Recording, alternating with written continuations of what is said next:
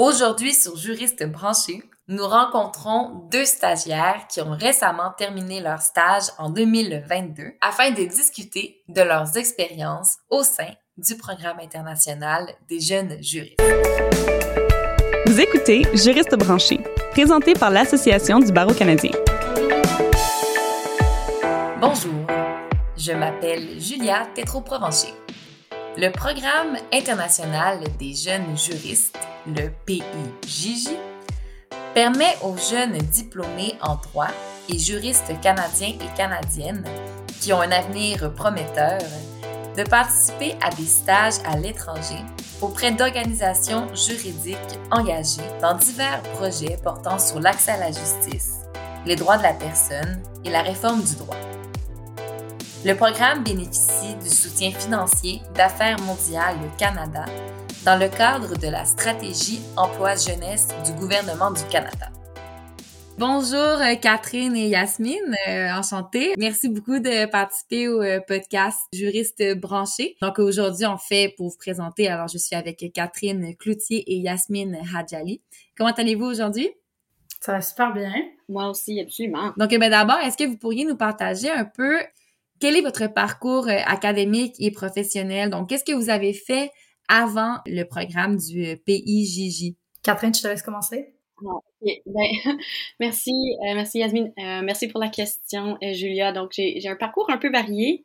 Alors, j'ai fait un premier bac, en fait, en études internationales et langues modernes à l'Université d'Ottawa. Et en étudiant, j'étais guide au Parlement et c'était vraiment lorsque j'expliquais le processus législatif aux visiteurs que je me suis dit, oh my god, comme j'aime vraiment ça, les lois.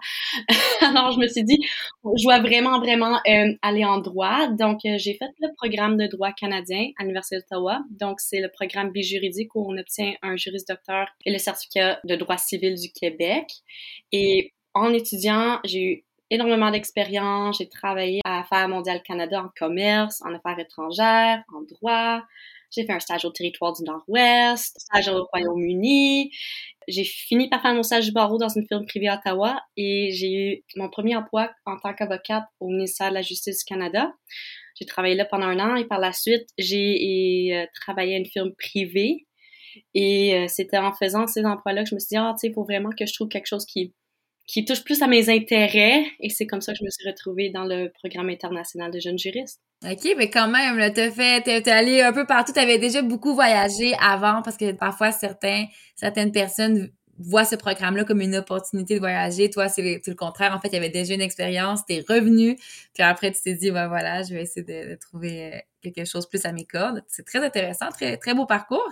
Et toi, Yasmine? Euh, Moi, de mon côté, euh, je sors pas mal de mes expériences académiques. Là. J'étais encore en train d'étudier jusqu'à juillet cette année. J'ai commencé par faire un bac en relations internationales, droit international à l'UQAM. Puis c'est vraiment là, durant ce bac-là que j'ai eu la chance de vraiment toucher aux droits humains, puis de confirmer que c'est en fait la voie que je voulais prendre. J'ai fait, euh, j'ai participé à la clinique internationale de défense des droits humains l'UQAM, qui nous permettait justement de faire des mandats directement avec des ONG partenaires. Donc tout de suite, je me suis dit, OK, bon, mais c'est ça que, que je veux faire. Par la suite, ben, j'ai décidé de compléter mon baccalauréat en droit à l'UQAM, encore une fois, parce que, ben, à cause de mon premier bac, ça nous permettait de le compléter plus rapidement, en deux ans. Donc j'ai pris l'opportunité, je me suis ben, je me suis spécialisée en droit, on peut dire. Puis ben venait le temps après de faire euh, le barreau, mais j'ai décidé de peut-être poursuivre un peu plus euh, mes intérêts puis ma curiosité. J'ai toujours été curieuse de tout ce qui est euh, droit international humanitaire, action internationale humanitaire. Donc j'ai pris une chance puis j'ai appliqué une maîtrise Erasmus Mundus en action internationale humanitaire à la Universidad de Deusto à Bilbao en Espagne. Puis j'ai eu la chance de compléter cette maîtrise là. C'était extrêmement intéressant. Ça a permis de confirmer qu'est-ce que j'aimais puis qu'est-ce que j'aimais pas, évidemment, de, de l'action internationale humanitaire. J'ai aussi eu la chance, euh, durant mon, ma maîtrise, de faire euh, un, stage à la Cour pénale internationale au sein de la défense. Donc, ça a été vraiment, vraiment euh, intéressant de pouvoir, de pouvoir, en fait, être sur place au sein de l'institution, puis aussi, surtout du côté de la défense, qui est, en fait, une position que j'aurais jamais cru prendre là, en, commençant euh, mon parcours. Puis là, c'est ça, j'ai tout juste terminé. Je me préparais à me dire que, bon, éventuellement, j'allais passer le barreau. Puis euh, avec la nouvelle réforme du barreau, je me suis dit euh, que, OK, ben j'allais j'allais attendre cette année-là pour commencer mon barreau cette année en août. J'avais déjà un peu entendu parler là, du PJJ, puis je me suis dit c'est la parfaite occasion pour pouvoir le compléter tout de suite. Donc voilà, c'est vraiment là que ça m'a amené. Tu as comme vu la fenêtre d'opportunité, tu t'es dit là, euh, bon moment pour le faire. Donc, les deux, vous avez quand même des parcours vraiment différents. Vous avez déjà beaucoup voyagé. Donc, sais, qu'est-ce qui vous a poussé vers ce programme-là? C'était-tu pour euh, voyager encore, une expérience plus terrain, le droit international? C'était, c'était quoi? C'est sûr que là, la mouture, elle était virtuelle de cette, euh, du programme. Donc, ça n'a pas été vraiment l'aspect, ah, peut-être terrain ou, l'aspect voyage qui, qui est vraiment rentré.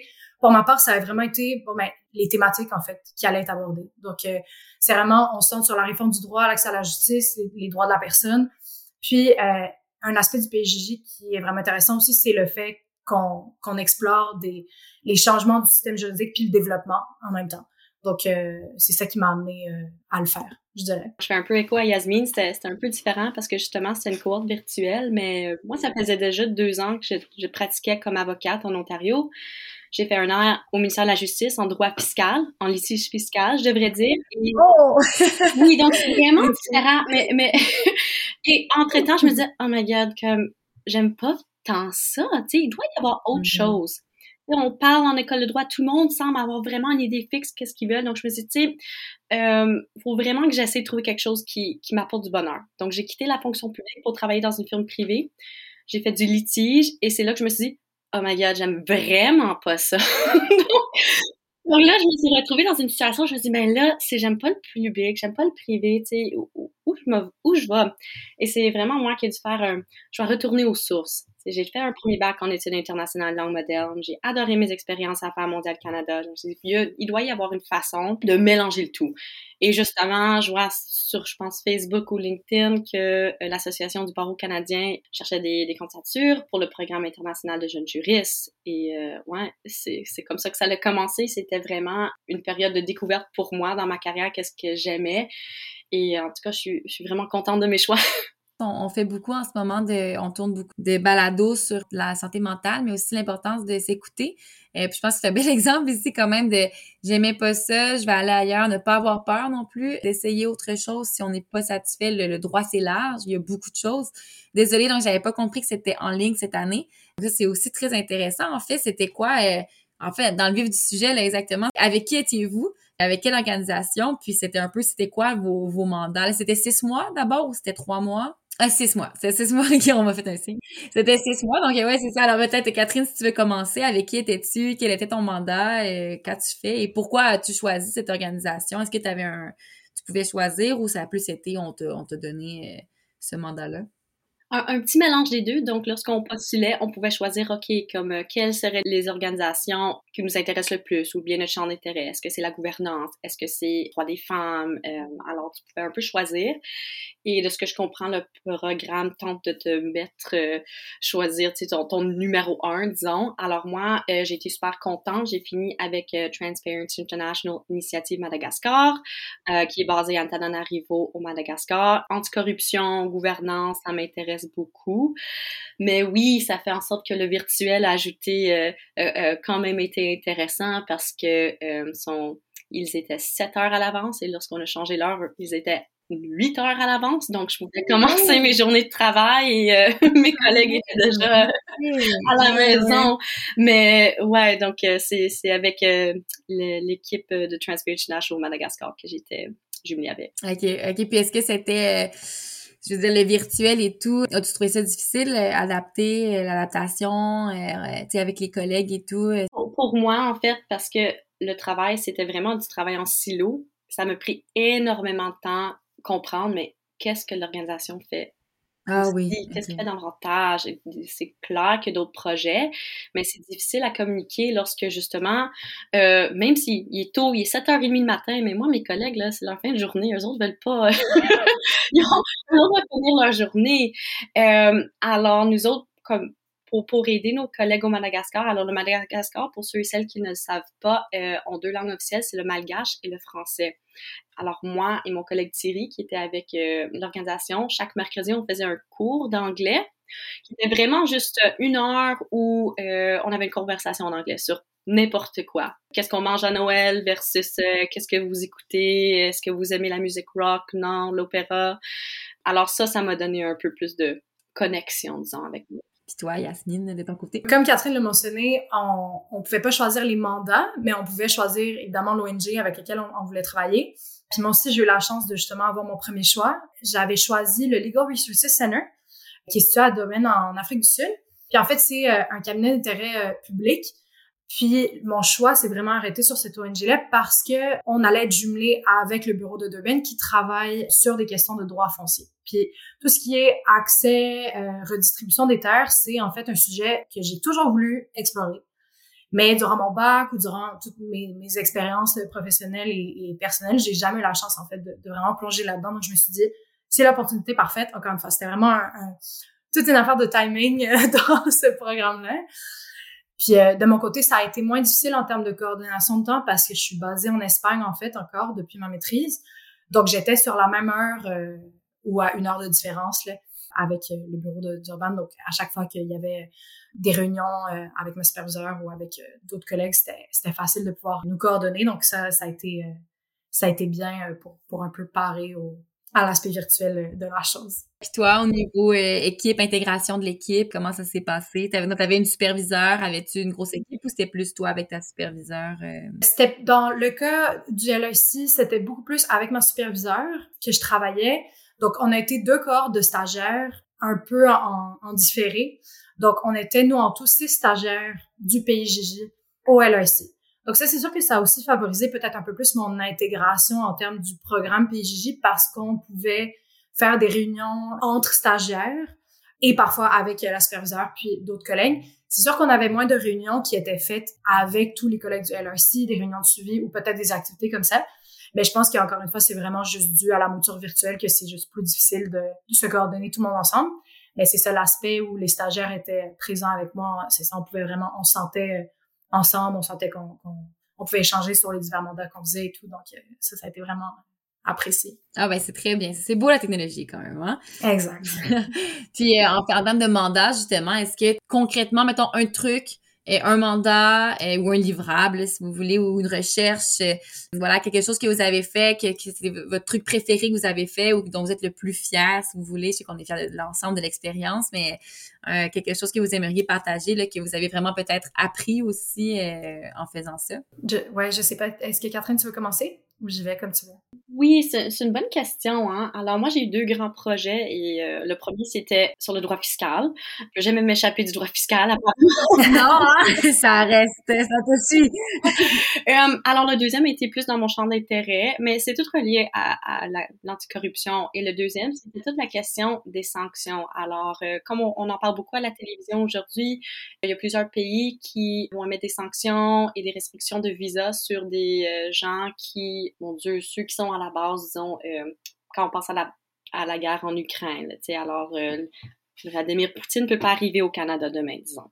Alors, toute la question de sanctions, il y a plusieurs pays qui ont des régimes et pour différentes choses. Alors, j'ai dû apprendre davantage sur comment est-ce que ces régimes fonctionnent, surtout ceux aux États-Unis et comment est-ce que au Madagascar, les gens qui, euh, justement, sont coupables de violation des droits humains, euh, de corruption, comment est-ce qu'on peut les sanctionner dans d'autres pays? Parce que le système au Madagascar réussit pas à vraiment rendre justice, disons.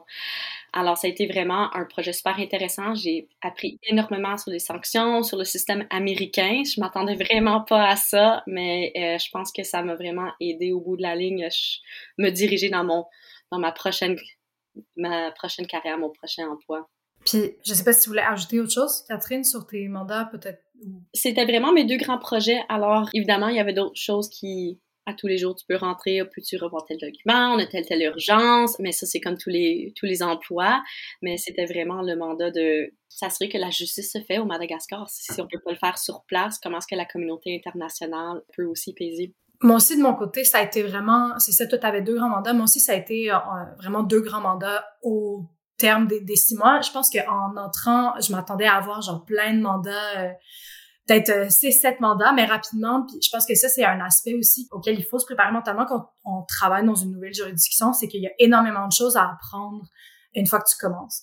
Donc, moi, pour ma part, j'ai euh, travaillé tout au long des six mois sur un mandat qui avait trait aux pêcheurs artisanaux. Donc, quand je parle de pêcheurs artisanaux, ça inclut les pêcheurs de petite échelle puis les pêcheurs de subsistance. Donc, c'est ça. Donc, en raison du passé de, de l'Afrique du Sud, donc tout ce qui est le passé colonial puis l'apartheid, la position du LRC a été très claire en termes d'accès aux, ressources puis de redistribution équitable des terres. Puis c'est en fait que ça s'applique pas seulement à la terre en soi, mais aussi évidemment à tout ce qui est plan d'eau, euh, donc euh, lac, euh, euh zone côtière, euh, les océans, etc. Ça a été super intéressant pour moi parce que, ben, comme j'ai dit, je voulais me lancer dans ben, au LRC pour travailler sur des, des questions comme telles. Puis en fait, j'ai jamais, jamais, jamais travaillé sur les questions de pêcheurs. Donc, euh, je me suis vraiment euh, plongée tête première, là, sans faire un jeu de mots euh, là-dedans. Puis donc c'est ça. Donc j'ai j'ai travaillé en premier lieu sur des questions de zones marines protégées. c'était la Isimangaliso Wetland Park et le Hollywood Shoal. Puis en fait c'était de de voir si les plans de ces zones marines protégées prenaient en compte les droits des pêcheurs, donc à tout ce qui est moyens de subsistance, sécurité alimentaire, emploi. Puis d'une autre part, j'ai eu à rédiger des soumissions pour euh, le ministère des Forêts, des Pêches puis de l'Environnement pour qu'il y ait une meilleure, encore une fois, reconnaissance et protection de leurs droits dans deux documents qui étaient euh, d'une part un plan d'aménagement de, l'espace marin, d'autre part euh, un plan directeur sur pour l'économie océanique, donc pour faire la relance de l'économie océanique, qui englobait non seulement le secteur des pêches, mais aussi d'autres secteurs comme le secteur de l'aquaculture, du tourisme, des gaz et euh, des, des, mines, etc. Donc, euh, ça a été vraiment, euh, vraiment intéressant à ce niveau-là. J'aime ça, c'est deux mandats quand même très différents. Mais dans les deux cas aussi, ce que je pense, parce que du moins ce que je semble comprendre, c'est que ça vous a demandé quand même aussi une certaine adaptation, un certain, c'était pas du droit que vous aviez fait avant, mais oui, Catherine un peu fiscale, mais après ça t'es tombé aussi, le droit américain, une autre juridiction pour toi, Yasmine aussi. J'imagine que vos réflexes de juriste ou d'avocat vous ont servi quand même, vos études, votre travail, vous avez senti a été utile pendant votre expérience au, pays PIJJ. Puisque ça semble être aussi un des trucs que vous avez bien aimé, je pense. Ce qui m'amène un peu à, pendant votre expérience, le plus grand défi pour vous. Puis pas nécessairement au niveau professionnel, ça peut être au niveau personnel aussi, là, mais euh, un défi euh, que, que, vous avez rencontré euh, pendant votre expérience et comment peut-être vous l'avez un peu surmonté, si vous l'avez surmonté. Oh mon Dieu, ben il y, a eu, il y a eu quelques défis, pas plusieurs, mais quelques défis. Mais... Quelques défis, mais c'est sûr. mais le virtuel, tu sais, ça l'ajoute toute une couche, hein, quand on, justement je me réveille ou des fois justement il est 11 heures le soir et je reçois des courriels de mes collègues parce que oh, mais eux autres ils commencent leur journée, hein. Mais je pense le plus gros, c'était vraiment d'être la personne qui travaille sur ce sujet. Mes autres emplois, j'étais toujours soit une étudiante, stagiaire euh, ou bien l'avocate la plus junior dans le bureau. Donc, si j'avais une question, je prends le téléphone, j'appelle quelqu'un. Euh, mais là, c'était moi l'experte. c'était, moi qui devais devenir experte et ensuite euh, conseiller l'organisation. Donc, euh, il y avait la difficulté de, OK, est-ce que c'est la bonne information? Est-ce que j'ai, bien fait ma recherche? Malgré que oui. Donc, il y avait toute une question de, est-ce que je suis assez confiante dans mon rôle? Aussi? On dit en anglais imposter syndrome. Donc, ça, ça a été vraiment le défi pour moi pour être comme non, non, j'ai fait de la recherche, euh, je suis une avocate, euh, je suis confiante dans ce que je fais. Oui, je sais que je vous donne de la bonne information, mais ça a vraiment été mon plus grand défi. Ah ouais, c'est très intéressant. Le syndrome de l'imposteur, là, ouais. Mm-hmm. L'imposteur E, c'est quand même un truc, je pense, qui revient souvent. Beaucoup aussi euh, pour, je dirais, les, les, jeunes femmes, notamment. Et ça, c'est un truc dans, dans les cabinets, mais quand on commence la profession, c'est vraiment un truc, je pense que tu, n'es pas la seule à vivre ça. Je, le compte moi aussi, je vais dire, quand ces responsabilités-là, mais c'est intéressant de voir aussi, par contre, qu'avec cette expérience-là, t'as comme atteint un autre niveau aussi, tu sais, ça t'a comme permis de, pousser. Ben oui, c'est moi l'experte. OK, ouais, ouais, j'ai confiance. Je, je, c'est parfait. je sais ce que je fais. Puis ça te pousse aussi, j'imagine, à être sûr de ce que tu donnes, c'est vrai, de, te double, regarder deux fois aussi euh, pour être sûr. Donc, euh, c'est un défi que je partage, je comprends. Et toi, Yasmine, euh, c'était quoi? Euh, moi, de mon côté, j'ai identifié deux défis. Je pourrais dire, bon, à, part l'aspect virtuel, qui est, je pense, un aspect que tout le monde doit, doit auquel tout le monde doit s'habituer. Mais c'est ça, après un moment, ben c'est ça, tu t'habitues, veux, veux pas. Donc, ça a été d'une part de pas pouvoir être justement physiquement présente pour rencontrer les membres des communautés avec lesquelles on travaillait. Donc, dans, évidemment, la mouture du PJJ, normalement, elle est euh, en présentiel, donc on va directement sur place. on fait justement des tâches quotidiennes, on, fait nos mandats, mais on est aussi amené à peut-être faire des entrevues avec euh, soit des clients ou aller directement sur le terrain puis rencontrer euh, des communautés.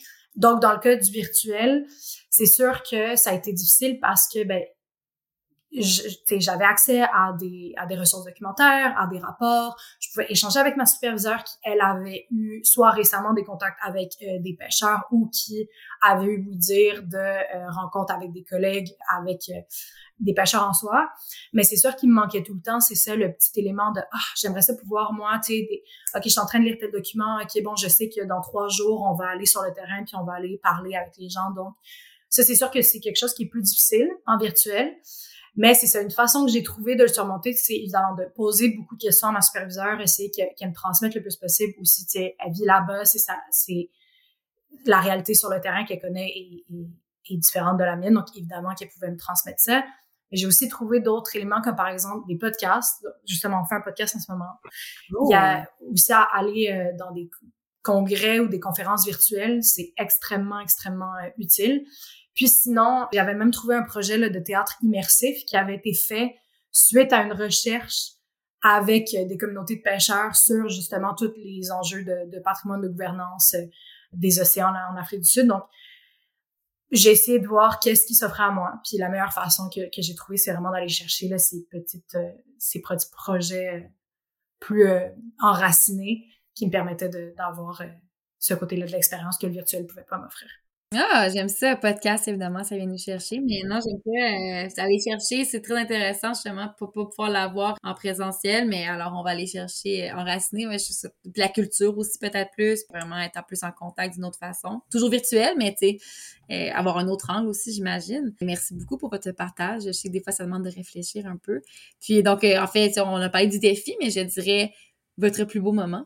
Euh, ça peut être euh, aussi, encore une fois, professionnel ou personnel, euh, mais votre meilleur moment de, de votre expérience. S'il y en a un, je sais que c'est difficile, encore une fois, faire un choix. À chaque deux ans, il y a la conférence internationale sur l'anticorruption, the International Anti-Corruption Conference, et c'était à Washington, donc c'est à deux heures de vol d'Ottawa. Donc, j'ai eu la chance d'assister et rencontrer ma gestionnaire et un de mes collègues. Donc, c'était tellement une belle expérience parce que on, t'avais énormément d'invités. Tu avais Anthony Blinken, State Secretary. Tu avais vraiment beaucoup, beaucoup de gens qui participaient et c'était vraiment bien d'être dans une salle remplie de gens qui font toute partie dans la lutte contre l'impunité, la, la corruption. Donc, ça a été une, une expérience incroyable. Chaque jour, on se réveillait, on courait d'un atelier à l'autre et euh, ce que j'ai on continue. Donc, euh, désolée, Catherine, t'as été coupée, mais donc tu disais Washington. Dans une salle entourée de, de plein de gens de partout dans le monde qui font toute partie dans la lutte contre la corruption et l'impunité. C'est une belle expérience de rencontrer des gens. Wow, qu'on n'est pas toute seule non plus, hein. Euh, parce que, tu sais, je travaille pour une petite, petite organisation dans un pays que plusieurs personnes ne connaissent pas.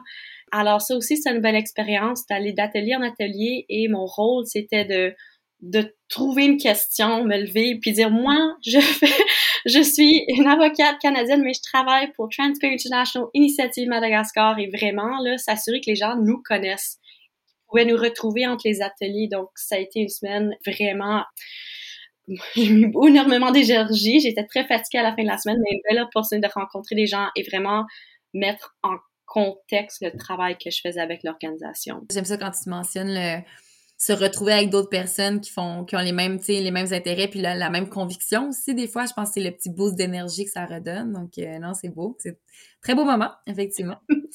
Toi Yasmine euh, moi ça, ça fait écho un peu. Ben j'ai deux moments. Donc le premier c'est euh, encore une fois il y, a eu le, le Fourth World Small Scale Fishery Congress. Donc le congrès sur ben, les les pêches euh, de petite échelle, les pêches artisanales.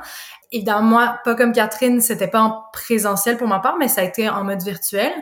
Ben, comme vous avez mentionné les deux, ça donne cette espèce de d'énergie de voir un peu tout ce qui est fait à un niveau euh, mondial en fait pour les questions de pêche. Ça m'a permis aussi, vu que c'était pas centré, bien que ça avait lieu au Cap en, en, Afrique du Sud, il y avait des représentants évidemment de partout à travers le monde, donc ça te permet aussi d'avoir cet angle comparé de voir qu'est-ce qui se fait dans d'autres pays versus qu'est-ce qui est fait ben, en Afrique du Sud, dans le cas où que moi j'explorais.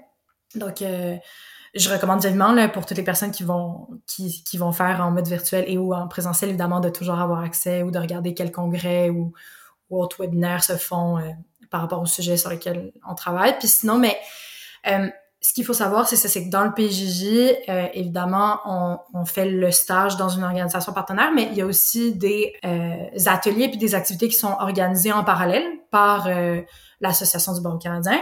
Un euh, des ateliers qu'on a eu la chance de suivre, c'est le Justice ADA Training.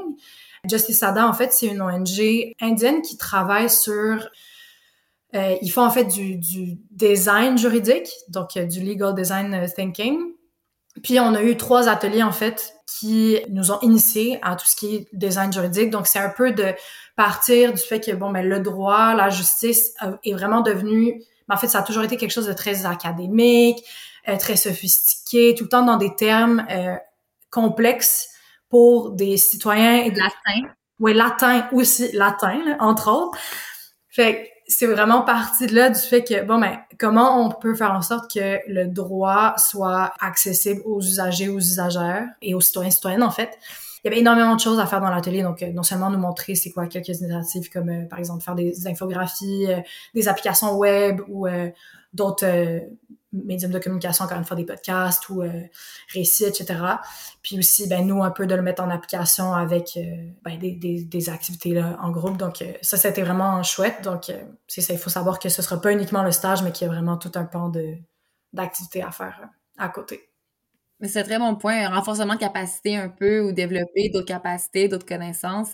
Je pense que ça, c'est vraiment intéressant. Puis je pense aussi l'aspect communauté que ça crée aussi. Euh, je sais, moi, il y a un groupe Facebook. Après ça, vous restez avec d'autres personnes qui, qui, ont les mêmes intérêts, avec qui vous pouvez aussi partager parfois des offres d'emploi, des, des, des, conférences, des congrès. Donc, euh, ça, c'est aussi, je pense, un bel aspect du, du pays Gigi. Donc, ben, j'aime ça, voir euh, vos, vos, meilleurs moments aussi. C'est encore une fois, on est, c'est très 2023. On est dans le virtuel, on est dans le, dans le présentiel, un peu des deux. Donc, euh, j'aime ça, très, très moderne.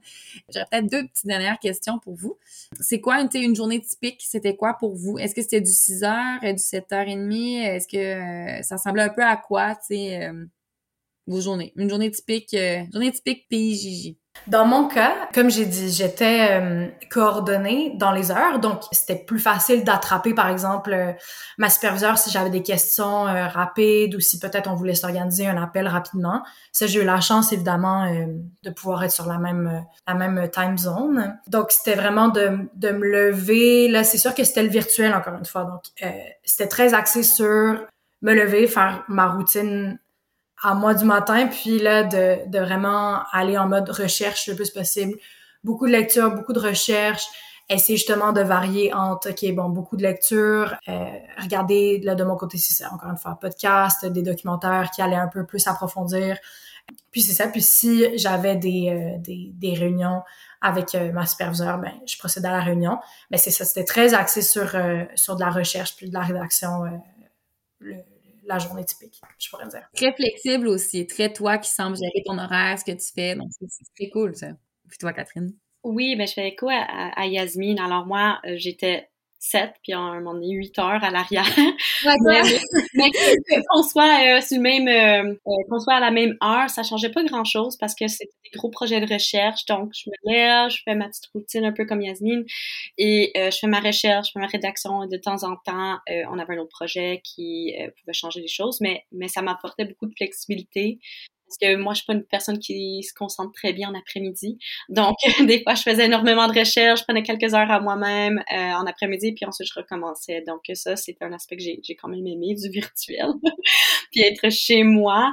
Mais c'est ça, une journée typique, c'était vraiment se lever, faire sa routine, euh, s'assurer que le travail est fait pour la fin de la journée. Là. Mais ça, j'avoue, moi, je suis une grande fan aussi de cette flexibilité-là que nous offre euh, le virtuel, donc je vous comprends. Puis euh, conseil, donc des gens, moi ça m'arrive quand même souvent des fois dans, les universités, les gens me demandent eh ben, alors comment faire ça ou euh, donc avez-vous des un conseil, un conseil pour le PIJJ, mais en général, vous avez quand même des très beaux parcours, très impressionnants, vous avez fait beaucoup de choses. Vous semblez aussi quand même faire ce que, vous voulez dans un milieu qui est quand même très compétitif. Donc, euh, avez-vous euh, des, des, conseils pour euh, nos auditeurs et auditrices un peu plus, plus jeunes qui aimeraient ça faire ce que vous faites? Le premier, ça serait, je pense que souvent quand on entend des, des ben, des expériences comme ça qui sont à l'international, automatiquement, ça va rimer avec des gens comme ah, il faut que ça soit le droit international qui m'intéresse pour devoir entreprendre une expérience comme ça. Puis, ce que je donnerais comme conseil, c'est ben, absolument pas. Euh, par exemple, les mandats dans lesquels je travaillais, oui, c'est sûr qu'il y avait peut-être des questions de droit international, mais c'était pas nécessaire en soi au mandat qu'on qu'on amène ces questions-là. Et donc, ce qui a été vraiment intéressant, c'est que j'étais vraiment, on m'a sorti du système juridique canadien, et j'ai travaillé pendant six mois dans le système juridique d'Afrique du Sud. Puis, ben, je me suis juste vraiment immiscée dans ce, ce système-là, puis j'ai juste appris. Vraiment, n'hésitez pas, parce que c'est pas le droit international qui vous intéresse, parce que vous savez que ah, je, veux, je veux pratiquer en droit au Canada, au Québec ou ailleurs. N'hésitez pas à prendre ces, ces opportunités-là qui viennent à vous.